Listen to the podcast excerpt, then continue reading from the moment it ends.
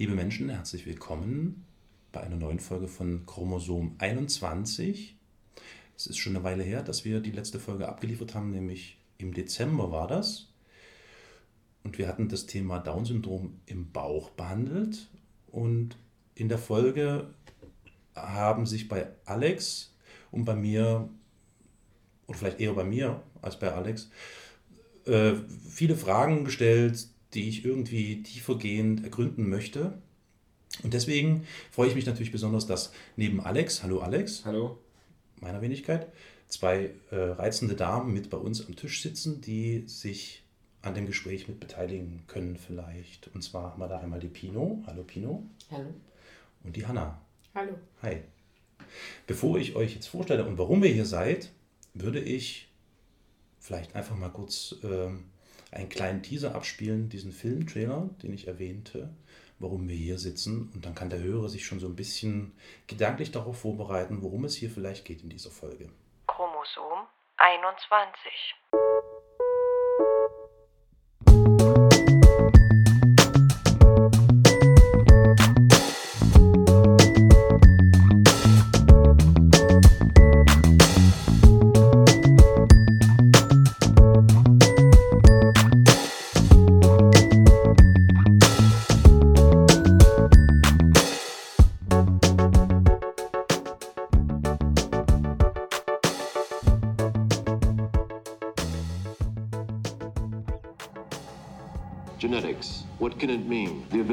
perfect the physical and mental characteristics of every unborn child.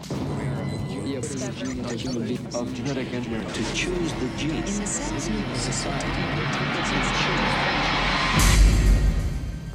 Ein ganz gewöhnliches Ereignis. Jerome Morrow, erster Navigator, geht in Kürze auf eine einjährige bemannte Mission zum Titan, dem 14. Mond des Saturn.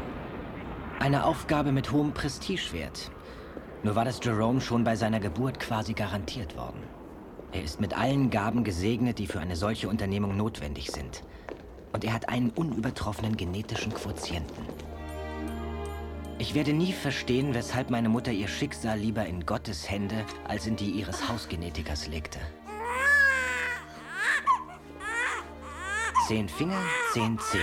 Das war alles, worauf es damals ankam. Jetzt nicht mehr. Im Alter von nur wenigen Sekunden waren der genaue Zeitpunkt und die Ursache meines Todes bereits bekannt.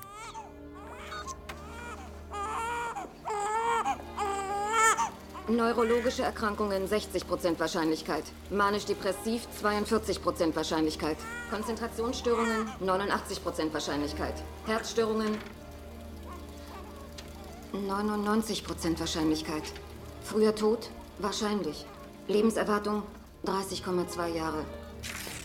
Wie die meisten anderen Eltern in dieser Zeit wollten sie unbedingt, dass ihr nächstes Kind auf die Weise zur Welt kommen sollte, die jetzt zur natürlichen geworden ist. Die ihnen entnommenen Eier, Marie, wurden befruchtet mit äh, Antonios Sperma. Nach der Überprüfung blieben, wie Sie sehen, zwei gesunde Jungen und zwei sehr gesunde Mädchen übrig. Natürlich ohne kritische Prädispositionen für schwere erbliche Krankheiten. Sie müssen sich nur noch den passenden Kandidaten aussuchen. Wir können jetzt zuerst mal über das Geschlecht entscheiden. Haben Sie darüber nachgedacht? Ähm, wir möchten gern, dass Vincent ein Brüderchen kriegt. Sie wissen schon, zum Spiel. Ja, natürlich. Sie wollten hellbraune Augen, dunkles Haar und äh, helle Haut. Ich war so frei und habe alle potenziell abträglichen Beschwerden ausgeschaltet. Äh, vorzeitige Kahlheit, Kurzsichtigkeit, Alkoholismus und Suchtanfälligkeit, äh, Neigung zur Gewalt, Fettleibigkeit und Wir so weiter. wollten keine schweren Krankheiten, ja, aber äh, Genau, wir haben uns nur gefragt, ob, ob es gut ist, ein paar Sachen dem äh, Zufall zu überlassen. Sie möchten doch für Ihr Kind den bestmöglichen Start. Glauben Sie mir, in uns steckt schon genug Unvollkommenheit. Ihr Kind braucht keine zusätzlichen Belastungen. Und vergessen Sie nicht, dieses Kind ist immer noch von Ihnen. Nur eben das Beste von Ihnen. Sie könnten tausendmal natürlich empfangen und nie ein solches Ergebnis erzielen. Meine Ziele änderten sich kaum in den folgenden Jahren. Vincent, Sehr zur Bestürzung meiner Eltern. du musst realistisch sein. Mit deinem Herzleiden. Mom, es gibt eine Chance, dass meinem Herzen gar nichts fehlt. Die Chancen stehen 1 zu 100. Das riskiere ich, klar? Das Problem ist, die riskieren es nicht. Eins solltest du dir klar machen. Du kriegst das Innere eines Raumschiffs nur zu sehen, wenn du es sauber machst. Mein Vater hatte recht. Es spielte keine Rolle, wie sehr ich in meinem Lebenslauf schwindelte. Mein wahrer Lebenslauf befand sich in meinen Zellen.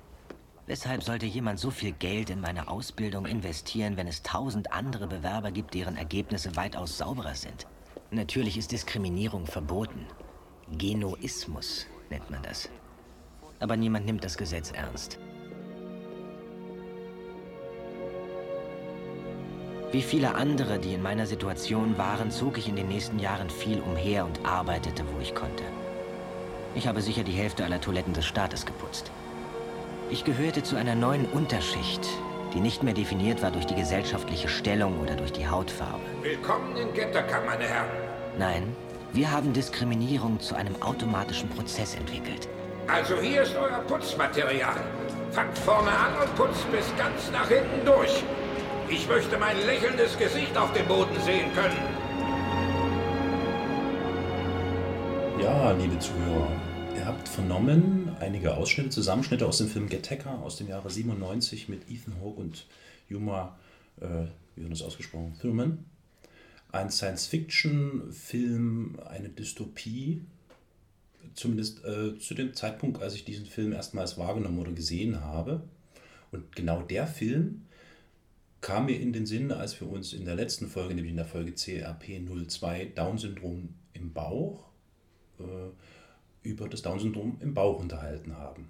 Deswegen heute eine Folge, die sich nennt CRPX1. Das X steht für Exkurs. Wir wollten also einfach nochmal äh, tiefer in das Thema einsteigen. So. Ich fange mal mit den beiden Damen an, wenn es gestattet ist. Pino, die links neben mir sitzt, ähm, ist in der Funktion hier, würdest du mir bitte auf die Sprünge helfen? Schwangerschaftskonfliktberatung ist dein Feld. Kann man das so sagen? Mm, Ich würde sagen, ich mache psychologische Beratung und da ist Schwangerschaftskonfliktberatung ein Bereich und Ja. außerdem habe ich mich auch sehr intensiv beschäftigt und speziell qualifiziert für Beratung im Zusammenhang mit Pränataldiagnostik.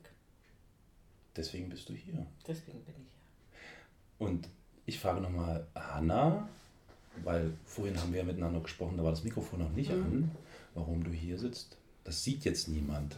Vielleicht, wenn, Ja. man, wenn man das Mikrofon jetzt Ja. dahin halten würde, könnte man es vielleicht hören. Aber du sitzt mit einem richtig schönen, kugelrunden Bauch hier mit am Tisch Genau. und bist sozusagen äh, bald stolze Mutter eines zweiten Kindes. Genau. Ja. bin jetzt in der 39. Woche. Also In der 39.. könnte jederzeit losgehen, auch Okay. jetzt und hier. Super, also Ja. dann streng dich an, das wäre echt eine Premiere. Ich gebe mir Mühe, das wäre super. Ihr dürft dann alle mit ins Krankenhaus. genau, genau. Ja, ich, ich, ich bin ganz fasziniert von dem Bauchnabel, der da so durchlugt, Mhm. durch das T-Shirt. ja, und also du sitzt natürlich genau deswegen hier, weil du gerade dich in dieser, in, in, in diesem Moment hast du da äh, Leben in dir, nämlich konkret im Bauch, sonst hat man das ja woanders. Und ähm, dir ist ja auch die Frage gestellt worden, wie das im Regelfalle ist. Wollen Sie irgendwelche Tests machen während der Schwangerschaft und so weiter? Genau. Ja. Ja, und Alex sitzt natürlich hier, weil wir gemeinsam diesen Podcast irgendwie schmeißen wollen. So, ne? Genau, hallo. Genau, hi. Ähm, ich würde vielleicht erstmal, wenn es gestattet ist, Hanna fragen wollen. Ähm, das ist ja nun nicht dein erstes, sondern das ist ja schon dein zweites Kind. Genau. Äh, wie das bei euch so schwangerschaftsmäßig abgelaufen ist. Das heißt, bei eurem ersten Kind gab es ja schon, das liegt jetzt schon wieder, wie lange zurück? Knapp zwei Jahre? So? Also vor zweieinhalb Jahren ist er auf die Welt gekommen. Ja, genau. Okay, also sprich vor rund zweieinhalb bis drei Jahren Genau. ist euch wahrscheinlich, so wie auch jetzt in der aktuellen Schwangerschaft, äh, vom Gynäkologen die Frage gestellt worden, wollen Sie irgendwelche speziellen Tests Mhm. machen und solche Sachen. ne? Genau, ja. Und ähm, kannst du uns da, vielleicht kann da Pina auch mit unterstützend irgendwie äh, nochmal nachhaken, verraten, wie ist denn der aktuelle Stand? Was ist denn jetzt aktuell an Möglichkeiten da oder was wird an Tests geboten? Du hast da so einen Zettel mitgebracht. ja, da muss ich selber nachgucken. Ähm, also auf jeden Fall die normalen Ultraschalluntersuchungen. Das Genau, klar, das, das reguläre, jawohl. Dann ähm, habe ich hier, also hier steht drauf, Verfahren zur Risikoeinschätzung. Das wird dieses Ersttrimester-Screening. Ja. Also, ähm, das, was ich auch gemacht habe, kann ich mal wegnehmen. Ja. Dann, oh Gott, vielleicht kann, weiß da Pino mehr. Ähm, äh, Chorion-Zotten. Die Kuriosotten. Ah ja, die erinnere ich mich noch sehr gut. Äh, Habe ich ehrlicherweise äh, keine Ahnung. Dann gäbe es noch die Fruchtwasseruntersuchung. Das Ja. wäre aber nur ähm, zustande gekommen, wenn man bei der, beim Erstsemester-Screening irgendwas Auffällige gefunden Werte hätte, oder so. Genau. Mhm. Und wenn ich das auch gewollt hätte. Klar. Ähm, dann gibt es hier noch die Nabelschnurpunktion. Ja. Muss man dazu sagen, die Chorion-Zottenbiopsie ist im Prinzip von dem Ansatz her, was untersucht wird, ganz ähnlich wie die Fruchtwasserfunktion. Ne? Die haben eine Mhm. Synthese. Und was hier noch nicht mit drauf steht, ist der Brennertest, der jetzt ganz Der neu Brenner-Test ganz neu. Oh, ne? heißes Eisen, heißes Eisen. Sehr cool, sehr interessant, dass du das ansprichst, ist gut. Aber was habt ihr jetzt? Äh, ihr habt jetzt den Hm. äh, das Tri, Tri, Tri, Das Tri- Ersttrimester. Ersttrimester-Dings machen lassen. Ne? Genau, ja. Und die, weil bei mir liegt es jetzt schon ein Weilchen. Noch eine Untersuchung, die Ja. nicht dabei ist, das ist die in der 20. Schwangerschaft. Ja, das äh, wundert mich gerade auch ein bisschen. Das wäre dann, was ist das dann?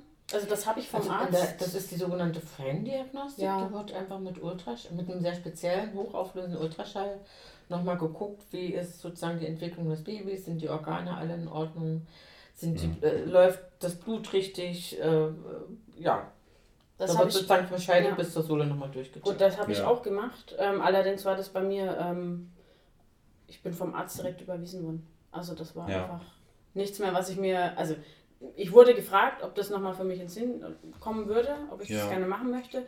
Einfach auch, äh, weil man nochmal ganz genau nachschaut, aber es war jetzt nichts, ähm, äh, was man mir im Vornherein so genau angeboten hat. Also muss ich. Gut, das stimmt, Ja. weil, weil die Feindiagnostik wird zwar zunehmend auch gemacht, aber ist natürlich eigentlich schon nicht mehr eine Untersuchung, die darauf zielt, dass eine Schwangerschaft abgebrochen Ja, wird. ja, Mhm. weil es relativ spät da dann schon ist. Ja, das stimmt. Ja.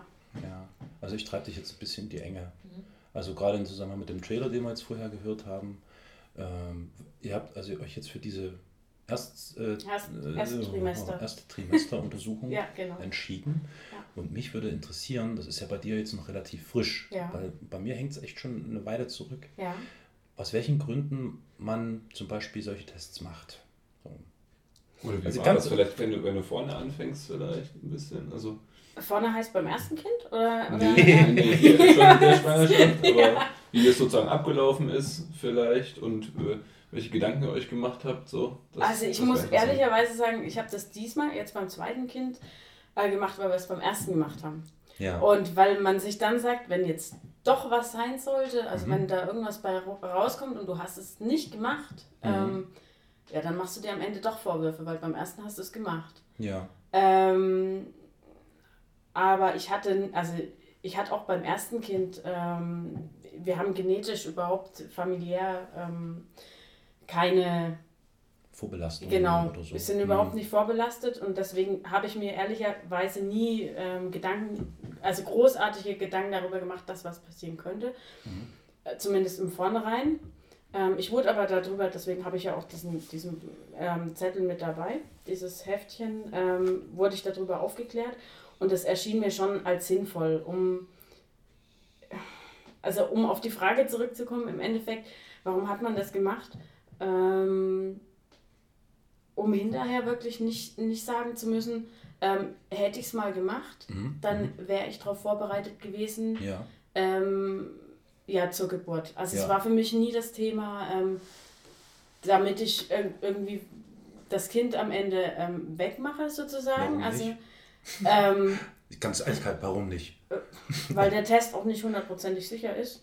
Ja. Und ähm, da müsste man mir schon auch me- mehrfach eine wirklich hundertprozentige Sicherheit Mhm. geben, dass es, dass es ähm, ja, ein Kind ist, ähm, das A nicht überlebensfähig ist. Ja. Und ähm, ja, ich, ist schwer zu sagen, wenn es nicht, wenn man damit nicht direkt dann doch konfrontiert Mhm. wird. Aber Mhm. Es war eher der Gedanke dahinter, ähm, dass wenn was ist, dass man darauf vorbereitet ist, Ja. auch zur Geburt. Und Ja. dass man dem Kind dann ähm, die bestmöglichsten ähm, Chancen bietet, dann auch direkt behandelt zu werden Ja, zum Beispiel. Also das, das war mir so im, im Nachhinein auch sehr wichtig. Also Mhm. ähm, dass ich da und selber natürlich auch, also darauf vorbereitet bin, wenn was nicht in Ordnung ist, dass ich mich da einfach ähm, drauf einstellen kann. Ja. Also ich habe so den Eindruck, zumindest war es, auch bei uns so, dass Mhm. äh, da da wirst du zwar gefragt, möchtest du irgendwie diesen Test, jeden Test machen?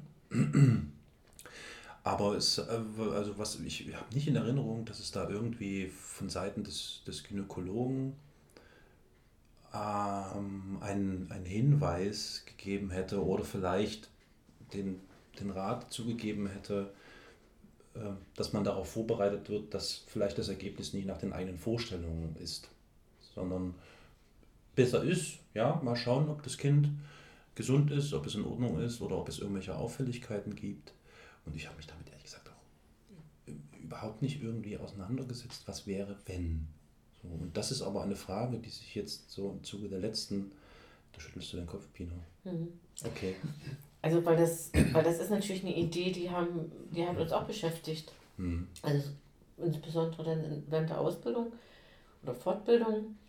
So die Vorstellung, ähm, wenn, wenn die Leute nur sich schon vorher beschäftigen könnten, wenn man Mhm. mit Aufklärung in der Schule schon anfangen könnte und erklären könnte, was es bedeutet mit der Pränataldiagnostik und Mhm. was, in was für Zwickmühlen man kommen kann und so weiter. Und nach allen Untersuchungen, die es in der Zwischenzeit ja gibt, ist es so, dass, dass die Seele anders funktioniert. Ja. Also Ja. man wird in der Regel, wenn man gewollt schwanger ist, dann freut man sich über diese Schwangerschaft und dann hat man null Bock, sich darüber Gedanken zu machen, was ist, wenn da Stimmt. irgendwas nicht ist. Mhm. Und dann macht man zwar die Untersuchungen mit dem Kopf, ich will wissen, dass alles gut ist, Mhm. aber dass da auch sein können, dass es nicht gut ist, das kommt schon nicht vor. Ja. Weil, weil das, das, wär, das ist wie ein Abwehrzauber. Dieses Wort habe ich in dem Zusammenhang mal gelesen. Ich finde das total passend. Das ist eher wie ein Abwehrzauber. Wenn ich das mache, dann weiß ich genau, dass alles gut ist. Das, was nicht gut sein könnte, ist Mhm. immer wieder neu, ganz individuellen Schock. Und das kann man sich nicht vorher vorstellen. Hast du schon mal Situationen erlebt, dass dich ähm, Eltern angerufen haben, die auch gerade ihr Kind erwarten und vielleicht so ein Ergebnis bekommen haben? Ist das schon so der Punkt, wo du dann äh, gefragt bist? Oder? Also haben wir uns ja kennengelernt. Ah, siehst Genau, du. hallo. Hallo, wer bist du? genau. Nee, das, Ah, okay. das würde mich eben äh, äh, selber jetzt sehr interessieren. Du hast jetzt, äh, Hanna, du hast jetzt gesagt, ähm, man will auch vielleicht auch vorbereitet sein dann äh, Mhm. und so weiter. Aber Pino, wie ist denn da dein, äh, deine Erfahrung dann in dem Zusammenhang? Wa- wa- Warum machen dann Eltern diese Untersuchungen oder wie kommen sie zu dir? Mit was bist du dann konfrontiert in, in deiner Arbeit? Ja? Na, die können, theoretisch können sie zu jeder Zeit zu mir kommen. Ne? Also es kann sein, die sind äh, in der sozialen Beratung, machen wir Ja. ja auch. Ja. Und wir sprechen über das Thema und äh, fantasieren da schon mal vor. Das ist aber schon lange nicht mehr. Also in, in Dresden ist mir das noch nie passiert. Da, wo ich vorher gearbeitet habe, ist, ist das schon hin und wieder passiert. Aber trotzdem, also selbst wenn man es anspricht, ist das wirklich ganz mit den Händen zu greifen, dass, dass das Thema verbunden wird mit was Positivem. Mit der, mit der, mit der, sozusagen mit der Bestätigung der guten Nachricht. Mhm. Und Mhm. nicht mit, mit, mit Ängsten. Und das ist genau der Moment, der mich so erschrocken hat, weil ich selber Ja. darüber nachgedacht habe im Zuge der letzten Folge und dann habe ich an diesen Film gedacht und habe so gedacht, oh, was wäre denn gewesen, wenn so, ja, also Alex kennt das. Was wäre denn, wenn es da plötzlich ein anderes Ergebnis hat? Und das als- passiert als- in dem Moment, wo, Mhm. wo es passiert. Also Ja. dann, wenn tatsächlich da der Arzt anfängt, je nachdem, also es gibt ja da unterschiedliche Beschreibungen von Frauen, weil das ist ja auch alles sehr individuell und die Ärzte sind auch verschieden. Ja, klar. Und manche beschreiben dann, ja, also sie haben dann schon gestutzt, weil der Arzt immer wieder ganz still und leise nochmal und nochmal und nochmal. Mhm. Mhm. Und, und Diese so, Angst, ne? dass, Oder, dass da irgendwas nicht, hm, ja, ja. also in dem Moment, wo sozusagen tatsächlich irgendwie der Verdacht aufkommt, hier ist was nicht in Ordnung und das wird den Frauen gesagt, dann finden sie hoffentlich den Weg zu uns. Ja. Das hängt dann auch davon ab, ob der Arzt jemanden kennt, wo er sagt, gehen Sie mal dahin, die, der kann ich da vertrauen, die, Ja. die, die, ich weiß, dass sie damit umgehen kann. Keine Ahnung, was er da sagen kann, aber Ja, ähm, also wenn es gut läuft, dann, dann kommen Frauen in so einer Situation, oder nicht nur Frauen, sondern auch Männer, und gucken, was heißt denn das jetzt für mich? Mhm. Und äh, kann mir da irgendjemand ein bisschen helfen, das zu sortieren und auch mal zu gucken, was, was bedeutet denn überhaupt die Diagnose? Es ist ja nicht immer Down-Syndrom, gibt ja auch andere Ja. Diagnosen. Genau, ja. Was, äh, was, was will ich denn jetzt eigentlich von dem Arzt wissen? Weil das dann auch ganz typisch ist, dass die Frauen und Männer quasi nur so selektiv hören, weil man, wenn man so geschockt ist, gar nicht alles aufnehmen kann. Und dann ist es wichtig, sozusagen nochmal zu sortieren, was kommt denn dann hinterher für Fragen hoch, was will ich den Arzt nochmal fragen. Also dann ist einfach wichtig, dass es ein gutes Netz gibt, wo sowohl die Ärzte noch mit drin sind, die die fachliche, medizinische Seite erklären können und auf der anderen Seite eben gute Berater, die, die in der Lage sind, dann dahin zu gucken und nicht wegzugucken, weil also der, der, es gibt ja so ein, bei vielen dann so einen Impuls, wenn ich eine schlimme Nachricht gehört habe, dann will ich erstmal irgendwie weg. Ne? Also am liebsten Mhm. möchte ich das ja ungeschehen machen, das ist ja Mhm. auch völlig nachvollziehbar. Mhm. Und dann ist es eben gut, wenn man jemanden hat, der einen so ein Stückchen an die Hand nimmt und stützt und in dem Tempo, wie die Eltern das eben auch verkraften können, hinguckt. Genau hinguckt und die Fragen, die aufkommen, nicht wegwischt, sondern drüber nachdenkt Ja, ja. und fantasiert. wenn man in dem Moment sozusagen, wo man diese Nachricht bekommen hat und äh, vielleicht so in dieser Abwehrhaltung ist und sozusagen versucht, das so vielleicht ungeschehen zu machen oder so in dieser ersten, in dem ersten Reflex ist, dann ist es natürlich schwierig, äh, wenn die nächsten Informationen, die man äh, durch einen Arzt bekommt, ne, eher natürlich sozusagen in die Richtung gehen, dass es jetzt man einen Schwangerschaftsabbruch zum Beispiel machen kann in den nächsten Tagen. Das ist ja- dass, es, das- dass man sich möglichst schnell entscheiden sollte und so weiter. Ja. Weil das ist wirklich äh, eine, eine finde ich, eine ganz schwierige Sache an der Stelle. Ne? Also, Aber ich glaube, das wird auch zunehmend weniger. Also es gab eine Phase, wo ich denke, dass das so war, dass viele Ärzte auch in diesen Fluchtimpuls gegangen sind, ne? weil man fühlt sich ja dann erstmal ohnmächtig. Das ist ja erstmal ein Geschehen, das man sich überhaupt nicht gewünscht hat. Weder der Arzt noch die äh, Frau noch der Vater. Mhm. Für alle stürzt irgendwie so ein Stückchen was zusammen. Und, und Ärzte haben, glaube ich, dann schon den Impuls, wir, müssen, wir möchten ja helfen. Und helfen ist dann eben das Ungeschehen zu machen.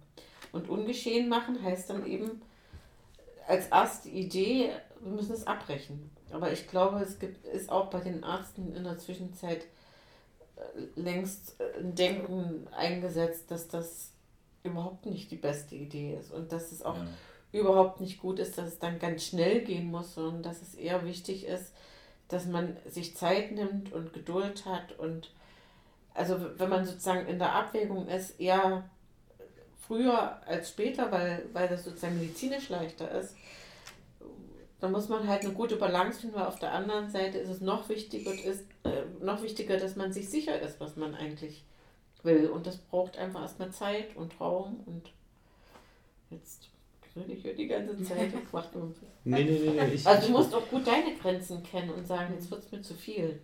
Weil ich kann mir, ich meine, du weißt ja, dass jetzt alles gut ist, aber. Ja. Ich hoffe es. Ja. Kann ja immer noch jederzeit was passieren. Ne? Das Ja. darf man auch nicht vergessen. Also, ist wohl wahr, ähm, weiß ich nicht, wenn bei der Geburt irgendwas sein Nee, das ich jetzt natürlich nicht. Ich wollte Nee, nicht nee, nee, aber nee, schon aber, recht, ja. aber Das- die Gedanken macht man sich dann auch. Also das ist, äh, man denkt ja dann schon weiter. Ja. Und kann ja trotzdem jederzeit noch was passieren. Kann ja auch mit mir noch was passieren. Also weiß man Kann ja auch im. Leben was passieren. Eben, ja, danach, ja, wenn das Kind dann auf der Welt ist, sowieso immer noch. Ja, also, Genau. ja. Da war in dem äh, Film ein schönes Beispiel eben von diesem Mann, ich habe jetzt leider den Namen vergessen, der äh, sozusagen eben diese, diese perfekt, dieses perfekte Gen hat Ja. und die, die perfekten Anlagen, um äh, als Astronaut auf fremde Planeten fliegen zu können.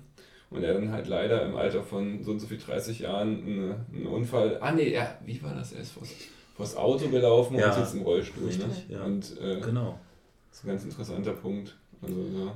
Also das, der Grund, warum wir diesen, diesen, diesen Film jetzt hier so ein bisschen ins Zentrum gestellt haben und warum es sich darum dreht, ist halt echt dieser Gedanke, der sich da, ich glaube bei, bei Alex, aber auch bei mir und sicher auch bei vielen anderen Menschen da breit macht. Das ist ein Science-Fiction-Film aus dem Jahre 97 und es geht um dieses perfekte Gen. Und wir sind jetzt im Jahre 2015. 16. Ach, Mann, siehst du, 2016, ich bin hängen geblieben im letzten Jahr. Im Jahr, im Jahr 2016. Und mir kommt der Film nicht sonderlich Science-Fiction-mäßig vor. So, das war zumindest so mein Gedanke.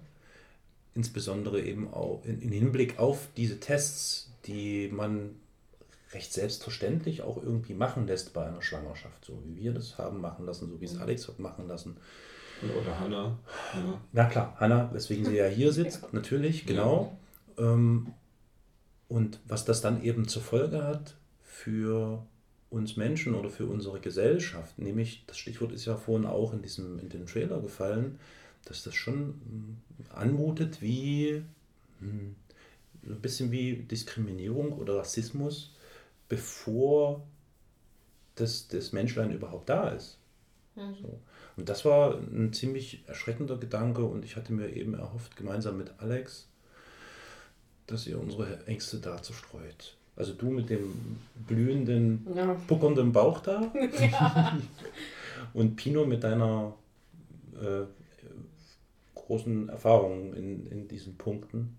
Wie, wie empfindet denn ihr das? Wie empfindest du das, Hanna, wenn du das jetzt so hörst, also diesen Trailer so hörst und diese Vorstellung von diesem perfekten Gehen und ich meine mal ganz ehrlich, so weit weg sind wir davon nicht. Ich glaube, es, es muss ja, es gibt ja sicher irgendwie einen Grund, warum diese Tests angeboten werden. Ich will jetzt um Gottes Willen keine Weltverschwörung oder so anzetteln, so, ne? aber es, man stellt sich schon die Frage, diese Tests sollen zur Vorbereitung da sein, dass die Eltern darauf vorbereitet sind, aber was, ne? Wie? Also, also an eine, an, an eine gewisse Verschwörungstheorie oder so, ja. hätte ich jetzt, also auch nicht den, den Grundgedanken dahinter, habe hab ich so ehrlicherweise noch nicht gesehen. Ähm, natürlich hat man dann damit die Möglichkeit, gerade wenn die Ergebnisse, ich sag mal, sehr schlecht aussehen, ähm, dass es dann heißt, ähm, mit dem Kind ist irgendwas oder es schaut nicht gut aus. Ja. Keine Ahnung, ob es überlebensfähig ist. Aber wie Pino das schon gesagt hat, ähm, um ehrlich zu sein, habe ich mir da so, den Gedanken will man sich gar nicht machen in Das dem stimmt, Moment. ja. Weil Ja. erstmal sieht man das Ganze positiv und man hofft einfach, dass es gut wird und gut sein wird.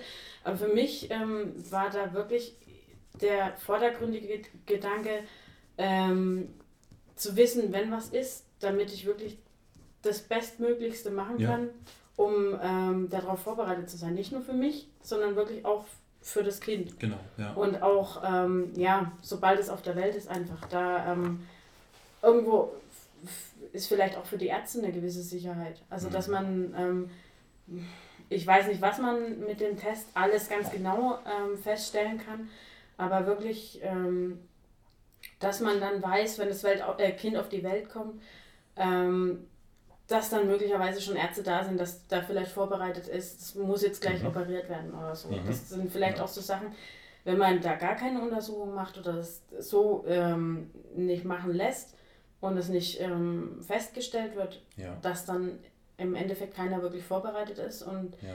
Ähm, dass dem Kind damit auch eine Überlebenschance genommen wird. Mhm. Das fände ich halt unheimlich schade. Ja. Also nicht Ja. nur für die Eltern, Ja. eben auch für das Kind, weil man damit auch Leben verweigert irgendwo. Also Mhm.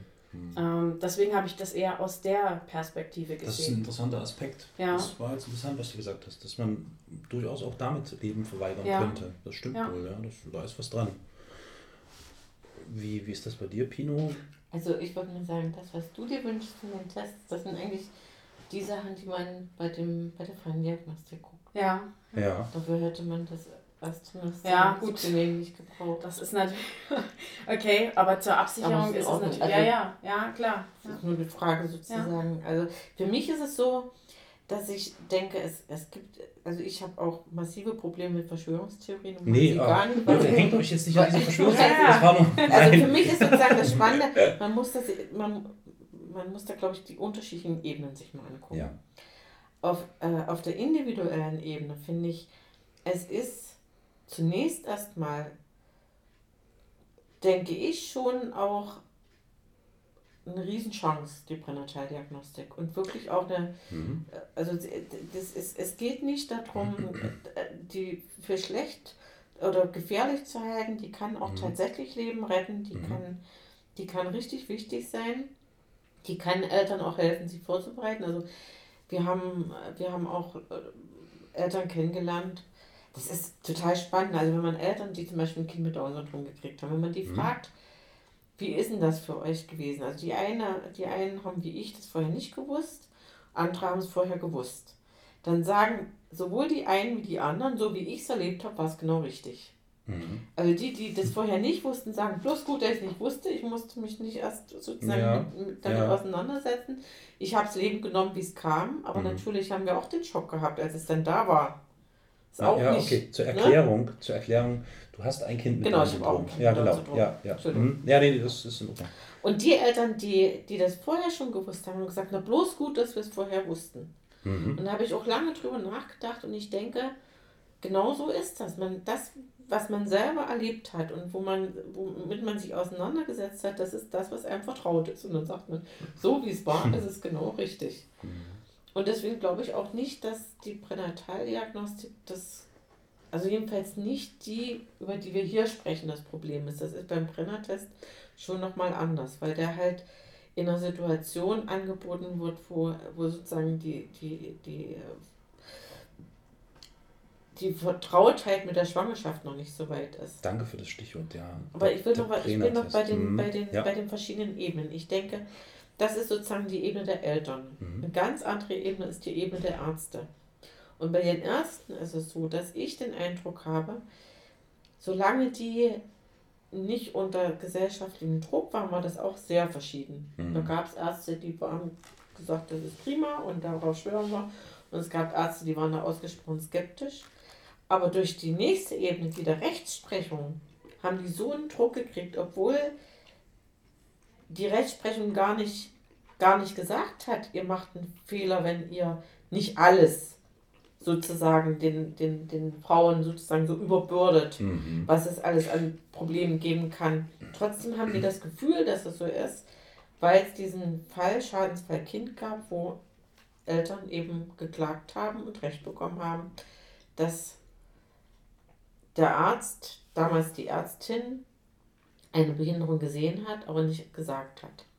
Und da hat dann das Verfassungsgericht damals gesagt, ja, wenn die das gesehen haben und dann nicht gesagt haben, war das quasi ein Bruch des Vertrages, den die Mutter Mhm. mit dem Arzt Mhm. eingegangen ist. Aber die Folgen davon waren ganz andere. Die waren nicht auf der Ebene, sondern die waren, die sind dahin gegangen, dass die Ärzte das Gefühl haben, wenn wir den Frauen nicht alles anbieten, was es überhaupt an Möglichkeiten gibt, Ja. dann bringen wir uns selber in Gefahr. Und dann gibt es noch die, die, die Ebene sozusagen derer, die diese ganzen Geräte produzieren. Die finde Ja. ich nämlich auch sehr spannend. Ja. Weil die haben Also natürlich noch mal beispielsweise ganz eigene Brennertest, ja. Brennertest oder die Ultraschallgeräte Ultraschall, oder so. mhm. Die haben natürlich ein Interesse, dass das möglichst ganz viel gemacht wird.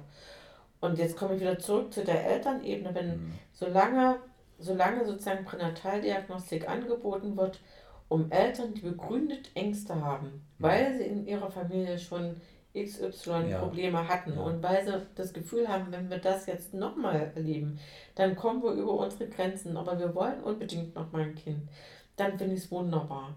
Und dann finde ich, das kann auch was ganz Ermutigendes haben, dass Eltern eben sagen, okay, also wir, wir versuchen es nochmal und äh, hoffen einfach, dass es gut geht und können aber sozusagen während dieser neun Monate uns die Sicherheit holen, dass wir da eine gute Entscheidung getroffen haben oder eben auch sagen, nee, es geht nicht. Aber was mir Angst macht, ist sozusagen, dass es einfach so, ähm, wie soll man das sagen? Na, in vielerlei Hinsicht, ja. Du hast jetzt gerade die Finger Der so hochgehalten Druck, und ne? so Also Money-Zeichen gemacht, so Knetezeichen.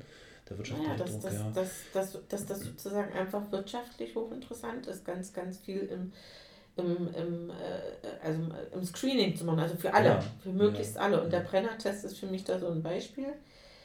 Wenn ich den Brenner-Test. Kennst du den, Hanna? Nee. Brennertest? Also ich vom, vom Total. Hören sagen, aber ich. Also der Brenner-Test ist relativ neu. Da hat ein Unternehmen eine Technik entwickelt, wo die mit einem Tropfen Blut Mhm. vom Finger oder aus dem Ohr oder keine Ahnung, wo die den hernehmen, jedenfalls wirklich bloß ein Tropfen Blut, nicht invasiv, also ohne Ja. dass man da irgendwie in den Körper groß äh, den in, in Gefahr bringt, sehr früh, schon vor der elften Woche feststellen kann, gibt es gibt es dann Down-Syndrom und später gibt es dann andere, also die können im Prinzip die gesamte Genetik durchchecken. Und das finde ich wirklich ganz schwierig. Das ist eine gruselige weil, Vorstellung. weil, weil das natürlich irgendwie die Hemmschwelle, Mhm. sich, sich sozusagen ähm, abzusichern, enorm sinkt. Und weil, weil das, weil das, also das ist irgendwie, ja, das finde ich wirklich groß. Das ist Science Fiction. Also das, Ja. das war, das wäre für mich Science Fiction gewesen, also wenn mir das einer erklärt. Ja, aber die sagen natürlich auch, ja, was, wieso, wieso ist das schlecht? Also wenn ich, wenn ich, wenn ich äh, einen Spätabbruch mache, ist das doch Mhm. schlechter, als wenn ich schon in der elften Woche, noch bevor überhaupt diese Fristenregelung Ja. Greift. einen Abbruch Mhm. machen Mhm. kann und da überhaupt noch kein großes, keine große Bindung entstanden ist. Aber das, das weiß ich, also das ist vielleicht auch die nächste Frage, inwiefern das wirklich schlechter ist. Ne? Also da, kann, da könnte man zum Beispiel auch sagen, naja gut, da hat das Kind sozusagen zu- wenigstens die acht Monate im Bauch gehabt. Ne? Also das ist, Mhm. ich finde das nicht so eine eindeutige Sache, die man Das, ich halte das für, für also A, natürlich medizinisch eine, eine, eine schwierige Frage, die zu beantworten ist. Es wird sich ja bis heute noch über wann beginnt das Leben gestritten. Ne? Also wann. das schwierige Ja, ja, aber ach du, es gibt ja. Es Leben gibt beginnt, ja wenn die Kinder aus dem Haus sind und dann. Bingo! Oh, sehr gut. Da spricht die Erfahrung. Jawohl, genau. Und, und dann gibt es noch, es gibt noch die, die philosophische Ebene. Ne? Also das ist schon ähm, sehr vielschichtig, finde ich. Aber die, also die Frage, die ich mir stelle, wie sicher oder ja, wie sicher ist dieser Brenner-Test? Also mit Der ist welcher- sicherer als fast alle anderen. Ja? Tests. Würdest du sowas machen? Ich meine, zum Glück musst du dir die Frage nicht mehr stellen, aber würdest du sowas Eigentlich bin ich froh, dass ich sie mir nicht stellen musste, weil elfte Woche ist schon echt früh. Ja. Also und Ja. wenn dann was ist, dann spielt man ja tatsächlich mit dem Gedanken, Mhm, klar. ähm, okay, na, ist, ist vielleicht irgendwas nicht okay, äh, mache ich es doch weg. Also jetzt Ja. mal ganz blöd Ja, gesagt. Also ist ja noch so, ist ja noch so früh und ist ja eigentlich noch so ein kleines Wesen, ist ja noch gar nicht richtig Baby im Bauch sozusagen. Also ja, ähm, bin ich gerade froh, dass ich da, mir da echt keine Gedanken machen musste. Bin ich vor allem froh, dass du alle Ja. Tests schon hinter dir hast und wir das nicht vorher noch irgendwie eingetrichtert hätten. Nee, ach, nee, also, aber auch dann muss man, glaube ich, vernünftig werden. Also, das ist, Mhm. ich versuche das dann wirklich aus der vernünftigen Sicht zu sehen, was vielleicht auch nicht jeder tut. Mhm. Aber, ähm, ja, also, eigentlich ist so ein Test, also für mich immer noch eben die Vorbereitung, das, Ja. was sein könnte. Auf das, was kommt. Ja, Mhm. genau. Ähm, danke. Warmes Wasser? Nee, aber also was, was ich bei dem, was mir an Gedanken zu dem Brenner-Test gerade kam, war, also ich erstmal so als ersten Ansatz finde ich ihn jetzt, jetzt nicht unbedingt ver also ist jetzt erstmal einfach ein Test, den man macht. Ich glaube, die meisten Menschen, könnte ich mir jetzt zumindest vorstellen, ja, wie Pino das vielleicht auch gesagt hat am Anfang, wenn man in, der, in, in froher Hoffnung ist und, und möchte, dass alles gut ist und dann nimmt man sozusagen alles mit an Untersuchungen und weil das vielleicht dem Ganzen noch hilft, dass es auch wirklich gut ist. So. Und ähm, also das auf der einen Seite, auf der anderen Seite äh, ist es eben auch so ein, ich habe mal so einen Eindruck, es ist, könnte so ein Versuch sein, eben äh, äh, so ein bisschen die Zukunft in den Griff zu kriegen. Ne? Also was wird denn da sein mit meinem Kind? Äh, ähm, das, das wird gut sein, was da kommt und so weiter. Und ähm, ja, diese, äh, diese, diese Tests, die spiegeln halt so eine Art Sicherheit für die Zukunft wider, ne? die man aber nur in sehr begrenztem Maße dadurch kriegen kann. Und das finde ich vor allen Dingen problematisch. Also, Ja, das ist das, was mir auch irgendwie Angst macht. So dieses, die Möglichkeit zu bieten, zu selektieren. Das finde ich äh, ja eben leider nicht mehr so weit hergeholt, wie es da in diesem Film äh, dargestellt wird. Paradebeispiel wäre eben Prenatest. Das ist recht früh. Die Entscheidung ist recht einfach dann. Was darauf hinausläuft, dass man versucht, vorher schon so ein bisschen auszusortieren, auszusieben, was soll gut sein für die Gesellschaft, was soll nicht so gut sein für die Gesellschaft, was uns natürlich so diese, diese Grundfrage hinbewegt, wie die Gesellschaft grundsätzlich mit äh, Krankheiten, Behinderungen und ähnlichem umgeht. Ja, aber das ist doch das Lustige. Ja, Und was das- ist denn daran lustig? Na, weil da ist es genau andersrum. Das ist ja sozusagen, das, das, das, das Interessante für mich ist, dass es quasi, e egal ob du in die eine Richtung oder in die andere Richtung guckst, da, wo wissenschaftlich-technischer Fortschritt funktioniert, wird unglaublich viel gemacht. Also solange das Kind noch nicht geboren ist, hast du ganz viele Möglichkeiten, über Pränataldiagnostik rauszukriegen, ob du es überhaupt haben willst. Wenn es dann aber da ist, hast du natürlich auch alle Möglichkeiten, dass es dem besser geht. Also es ist ja nicht so, Das dass ist sozusagen alle. Nee, das ist so. Das ist meine das so? Erfahrung, klar. Ja. Also zu DDR-Zeiten, meine Tochter ist, ist, ist Jahrgang 88, da haben sie, die hatte einen schweren Herzfehler, da haben sie mir gesagt, das kann man nicht operieren, das ist viel zu gefährlich. Und wenn, wenn die das im Westen Hm. machen, dann, dann machen die das ja nur, weil sie irgendwie Geld machen wollen, aber wir machen das nicht. Nee, das ist so gefährlich. Aha. Lieber gar nicht. Habe ich gefragt, na, was passiert wenn sie nichts machen? Ja, dann wird sie langsam ersticken, weil dann der Kreislauf sozusagen so ist, dass der Blutkreislauf von Herz und Lunge langsam ausgeglichen ist. Mhm. Da habe ich fast einen Herzkasper gekriegt und gesagt, das kann Mhm. doch wohl nicht wahr sein. Dann habe ich dort so ein Spektakel gemacht, dass ich kaum, dass die Mauer gefallen war, was natürlich ein Segen war, Mhm.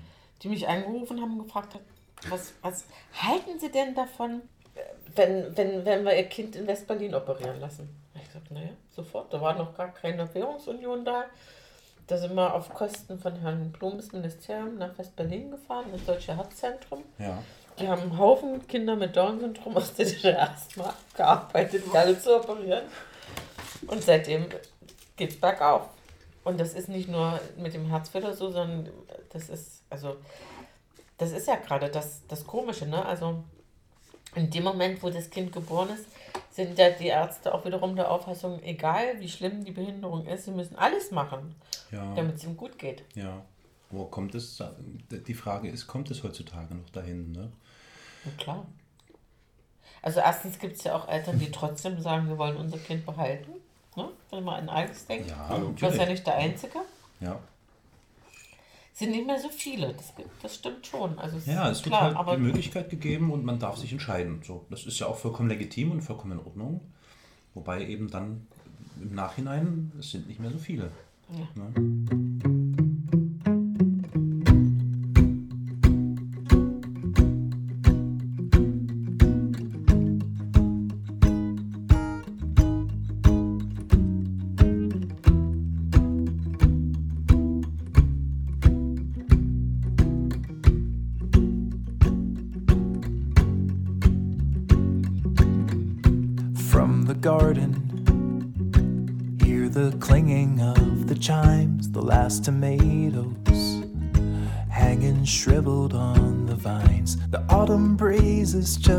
Promise of the freeze that's coming soon.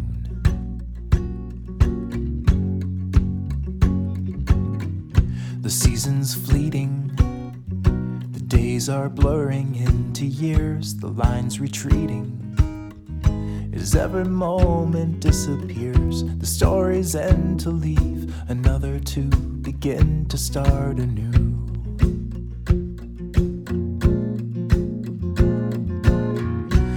In a thousand years, when all our bones have disappeared, and every word has been erased, still the rivers flow, the sun will glow, the seeds will grow, the wind will come and blow it all away.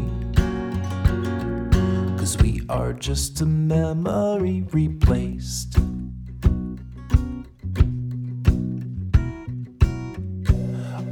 Deadlines have come and gone without a sound. The saddest headlines are now just pigments on the ground. The battles fought, the lessons taught, they all are lost now in the end.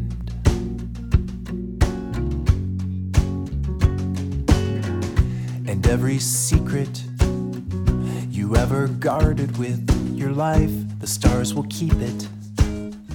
If all the photons should arrive, we're just a speck in time and space, just a fleck upon its face.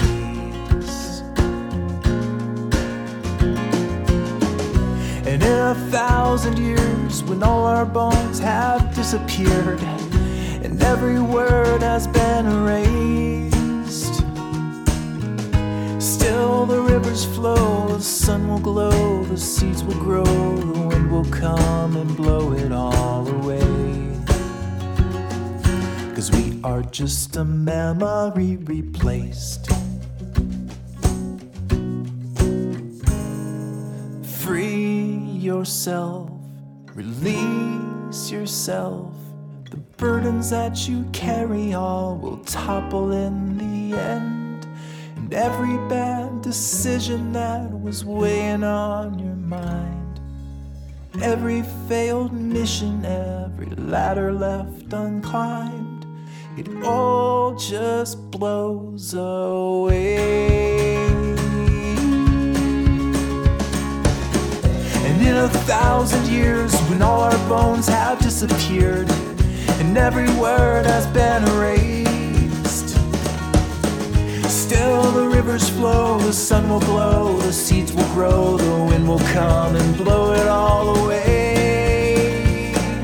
Oh, through the centuries, the endless string of memories, through the progress and the waste. Still the rivers flow, the sun will glow, the seeds will grow, the wind will come and blow it all away. Are just a memory replaced.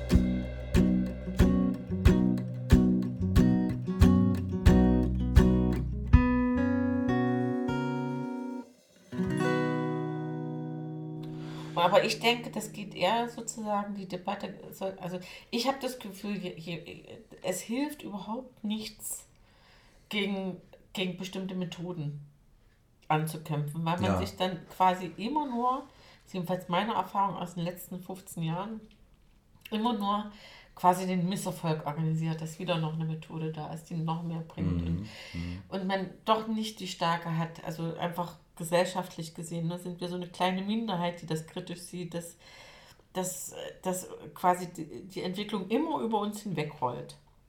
Und auf der anderen Seite erlebe ich aber, es gibt so herrliche Filme in der Zwischenzeit über Menschen mit Down-Syndrom. Also richtig viele gute, das acht, der achte Tag und dann äh, so ein norwegischer Film, wo ich den Namen gerade nicht im Kopf habe. Und äh, die Kunst, sich die Schuhe zu binden. Und ein Haufen Filme, wo die Leute davor stehen und sagen, oh, toll, diese Menschen, die sind so prima, das ist so wunderbar. Und wenn ich mit, ich weiß nicht, wie es dir geht, aber wenn ich mit meiner Tochter unterwegs bin, strahlen uns alle an.